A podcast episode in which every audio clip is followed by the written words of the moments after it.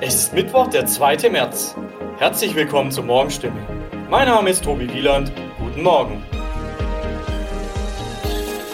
Und das sind heute unsere Themen aus der Region. Welche Hilfe die Menschen in der Ukraine jetzt benötigen. Corona-Pandemie hat beim Tourismus in der Region tiefe Spuren hinterlassen. Mit dem Aschermittwoch beginnt die Fastenzeit. Der Krieg in der Ukraine hat eine riesige Welle der Hilfsbereitschaft ausgelöst auch in der Region. Doch welche Unterstützung ist sinnvoll und hilfreich? Geldspenden sind eine Möglichkeit, die Menschen vor Ort zu unterstützen, etwa über Spendenkonten der großen Hilfsorganisationen. Von Sachspenden raten sie eher ab, zumal es schwieriger werde, Waren in die Ukraine zu bringen. Spendengelder könnten hingegen von den Organisationen vor Ort für Einkäufe verwendet werden noch sei die Versorgung mancherorts, etwa auf Märkten, möglich. Ein Artikel mit allen wichtigen Fragen und Antworten zum Thema finden unsere Leser unter www.stimme.de Ukrainehilfe. In und um Heilbronn, in Hohenlohe und im Kraichgau ist die Hoffnung groß, dass bald wieder deutlich mehr Urlauber hier Station machen. Die Einschränkungen durch die Corona-Pandemie haben dem Tourismus schwer getroffen. Die Situation der Branche ist nach wie vor dramatisch, sagt Steffen Schoch, Geschäftsführer der Heilbronn Marketing GmbH. Die Zahl der Gästeübernachtungen war in der Stadt Heilbronn seit 2005 kontinuierlich gewachsen. Im Jahr 2018 lag die Zahl bei etwa 340.000 Übernachtungen im Jahr. Im Buga-Jahr 2019 sogar noch höher. 2020 folgte, folgte dann der Corona-bedingte Einbruch auf unter 200.000 Übernachtungen. 2021 gab es eine leichte Erholung. Weniger Gäste aus dem Ausland, fehlende Messen und Veranstaltungen. All dies wirkte sich laut Schoch aus. Grundsätzlich stellen die Touristiker aber ein wachsendes Interesse an der Region fest. Im Heilbronner Land zum Beispiel, bei drei- bis viertägigen Kurzurlauben im Frühjahr oder beim Zweiturlaub im Herbst. Am heutigen Aschermittwoch beginnt für viele Gläubige eine besondere Zeit, die Zeit der Vorbereitung auf Ostern. Diese Fastenzeit bedeutet nicht nur Verzicht, sondern auch Besinnung aufs Wesentliche.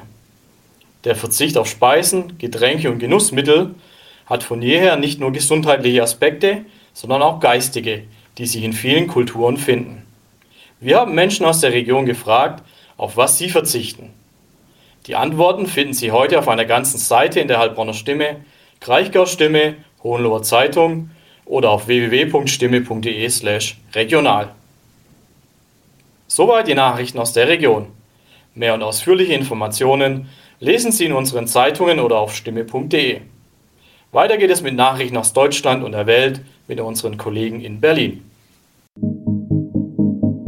Vielen Dank und einen schönen guten Morgen. Ich bin Nicole Markwald und das sind heute unsere Themen aus Deutschland und der Welt. Die Angriffe auf die Ukraine werden fortgesetzt. Hunderttausende Flüchtlinge treffen in Polen ein. Und US-Präsident Joe Biden spricht zur Lage der Nation. Die deutsche Außenministerin Annalena Baerbock hielt gestern eine Rede bei der Dringlichkeitssitzung der Vollversammlung der Vereinten Nationen in New York. Die Grünen-Politikerin prangerte den Angriff Russlands auf die Ukraine scharf an. You say Russia is sending peacekeepers. Sie sprechen von Friedenstruppen. Aber ihre Panzer bringen kein Wasser oder Babynahrung. Ihre Panzer bringen keinen Frieden. Sie bringen Tod und Zerstörung. Your tanks are carrying death and destruction. Doch trotz internationaler Appelle verschärft Russland seine Angriffe. Bei einem mutmaßlichen Raketenangriff auf den Fernsehturm in der ukrainischen Hauptstadt Kiew sind mindestens fünf Menschen getötet worden. Fünf weitere seien verletzt worden, teilte der Zivilschutz am Abend mit.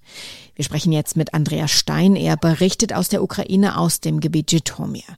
Andreas, wie ist die Lage bei dir im Moment? Also wir sind ja immer noch auf dem Dorf in der Provinz im Gebiet äh, Jitomir abgesehen von den Nachrichten, die natürlich dann nicht weiter gelesen werden, hier äh, komplette Ruhe, als ob Frieden wäre im Land. Es gab nur einen wirklich äh, starken Angriff auf den Fernsehturm oder auf das auf die Gebäude um den Fernsehturm in Kiew. Darüber hinaus gab es Ankündigungen für Angriffe, aber bisher scheint es jetzt nicht schlimmer geworden zu sein. Was hast du von dem kilometerlangen Autokonvoi aus Russland mitbekommen und werden die Angriffe stärker? Den Angaben des ukrainischen Verteidigungsministeriums nach bereiten sich die russischen Truppen wohl jetzt gruppieren um, wie es hieß. Und das heißt, es finden eben Vorbereitungen statt, um Kiew wohl zu umgehen, zu umfassen äh, und dann vielleicht komplett zu blockieren. Ähm, wie weit äh, diese Vorbereitungen äh, wirklich real sind oder abgeschlossen sind, lässt sich jetzt nicht beurteilen. Also es kursieren halt diese Satellitenbilder von der Kolonne, der Militärkolonne, die aus dem ähm, Nordosten kommen soll. Aber darüber hinausgehende Informationen gibt es eigentlich kaum. Wie ist denn die Stimmung unter den Menschen im Moment bei dir? Herrscht schon Einigkeit darüber, dass man äh, jetzt nicht aufgeben soll. Es wird halt jeden Tag eigentlich über den Sieg geredet, der erwartet wird. Ja. Der Krieg ist ja auch erst nur ein paar Tage. Also es gibt auch immer wieder ähm, gewissermaßen Stimmungsschwankungen, je nachdem, wie schrecklich die Bilder sind, wie schrecklich die Nachrichten sind. Seit Kriegsbeginn vor sechs Tagen sind nach UN-Angaben bereits 677.000 Menschen aus der Ukraine in Nachbarländer geflüchtet. Rund die Hälfte sei in Polen angekommen, sagte der UN-Hochkommissar für Flüchtlinge Filippo Grandi in Genf. Es gebe Schätzungen, dass es insgesamt eins bis vier Millionen Flüchtlinge werden können. Das sagt UNHCR-Sprecher Chris Melzer. Er befindet sich derzeit in Medika. Das ist einer der geschäftigsten Grenzübergänge an der polnisch-ukrainischen Grenze. Teilweise mussten die Flüchtlinge bis zu 60 Stunden warten, bevor sie polnischen Boden betreten konnten. Herr Melzer, wie stellt sich die Lage vor Ort dar? Hier sind auf der einen Seite die Flüchtlinge, die natürlich ankommen. Ähm, sie es sind fast ausschließlich Frauen und Kinder, es sind nur wenige Männer dabei und wenn dann Alte. Ähm, sie ziehen kleine Köfferchen hinter sich her, wenn sie nicht mit dem Auto kommen. Oftmals haben die Frauen in der, äh, auf dem linken Arm ein Kind und in der rechten Arm noch irgendwie eine Tasche oder ähnliches.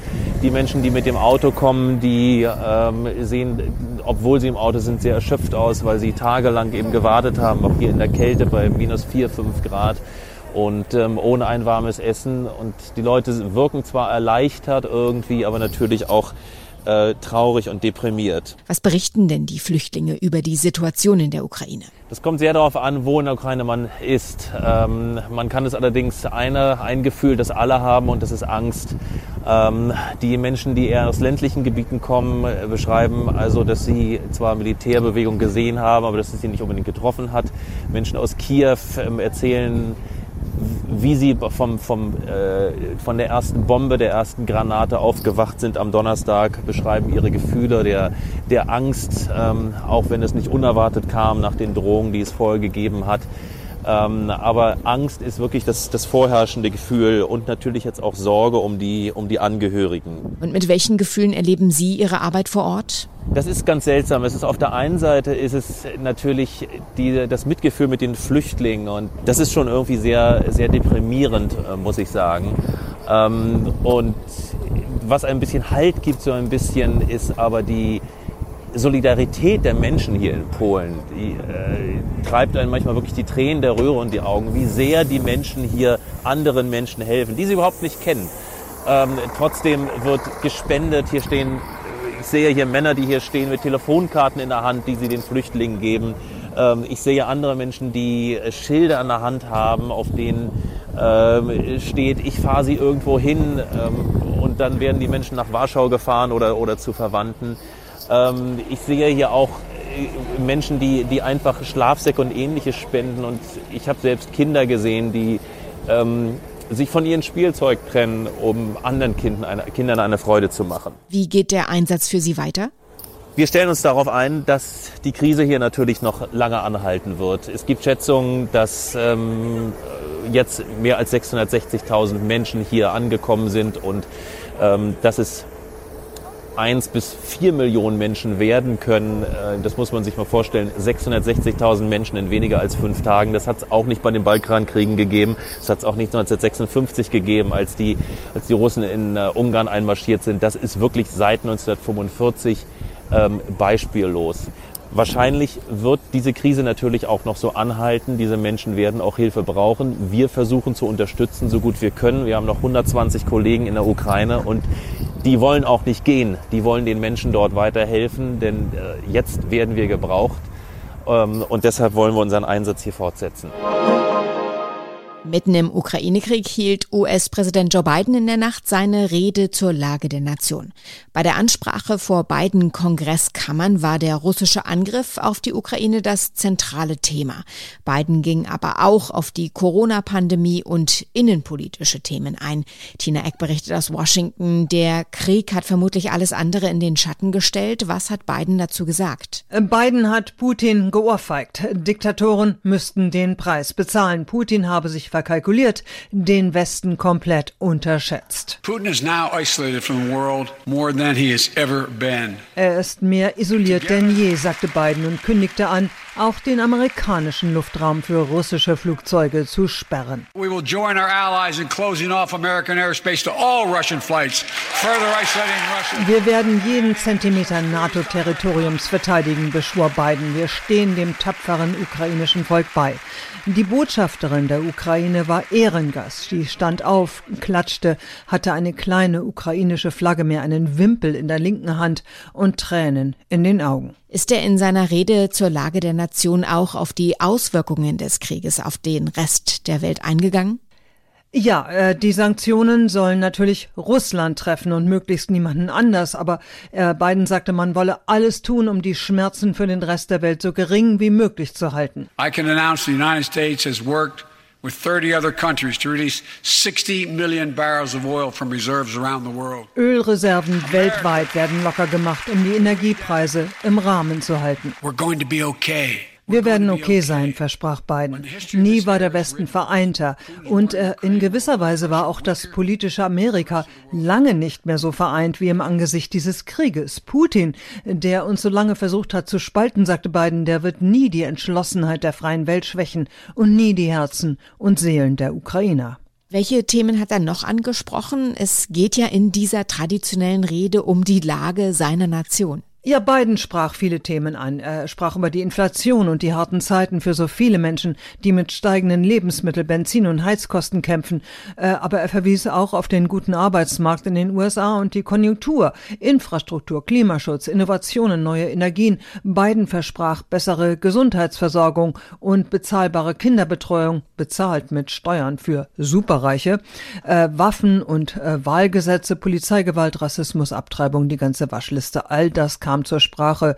Und die Corona-Pandemie, die regiert hier nicht länger. Bidens Ansprache war mehr oder weniger oben ohne, maskenfrei im fast gesamten Kongress. In unserem Tipp des Tages schauen wir heute auf eine Tradition, die für Katholiken am Aschermittwoch beginnt. Die Fastenzeit, die bis Ostern dauert. Aber auch viele Nichtchristen nehmen diese Zeit als Anlass zum Fasten oder als Auszeit von liebgewordenen, aber vielleicht nicht ganz so gesunden Angewohnheiten. Was sollte man aber beim Fasten beachten? Thomas Bremser hat die Einzelheiten. Thomas, was stellt sich denn die Kirche traditionell unter der Fastenzeit vor? Ja, jede Religion eigentlich kennt die Tradition des Fastens Fastens. Die römisch-katholische Kirche versteht darunter nur einmal am Tag eine Mahlzeit essen, die satt macht, ansonsten nur eine kleine Stärkung und auch kein Fleisch. Das äh, freiwillige Fasten ist auch in den protestantischen Kirchen üblich. Die 40 Tage Fasten sind biblisch begründet. Dort steht, dass etwa Mose 40 Tage und Nächte auf dem Berg Sinai gefastet hat, während er die zehn Gebote empfing. Jetzt verzichten einige auch ganz ohne Bibelnähe auf Alkohol, fettes Essen oder auch auf soziale Medien in den kommenden 40 Tagen. Was genau bringt denn das Fasten, wenn wir jetzt mal beim Essen bleiben? Ja, weil es weniger Energie von außen gibt, verbrennt der Körper mehr Fett. Ich nehme also zwangsläufig ab. Außerdem reguliere ich mit dem Fasten meinen Blutdruck, verbessere meinen Blutzucker und Blutfettstoffwechsel, schone den Verdauungstrakt und kann auch aus einem Stimmungstief kommen, wenn ich mich besser und bewusster ernähre. Und ähm, das muss nicht immer bedeuten, komplett auf alles zu verzichten, vielleicht auch mal nur 40 Tage auf Fleisch, Zucker oder Alkohol. Welche Fastentechniken sind bei uns am beliebtesten? Also besonders beliebt sind bei uns das Heil-, Basen- und Intervallfasten. Beim Heilfasten darf ich nur eine ganz kleine Menge Energie zu mir nehmen, keine feste Kost. Erlaubt sind Säfte, Gemüse, Brühe oder Kräutertees. Beim Basenfasten soll der Körper entsäuert werden. Es sind nur Lebensmittel erlaubt, die als basisch gelten, also Gemüse, Obst, einige Nüsse und Öle. Die Wirkung ist aber nicht bewiesen. Und beim Intervallfasten darf ich zum Beispiel acht Stunden lang essen, was ich will, darf dann aber die restlichen 16 Stunden nichts mehr essen. Soweit das Wichtigste an diesem Mittwochmorgen. Ich heiße Nicole Markwald und wünsche einen guten Tag.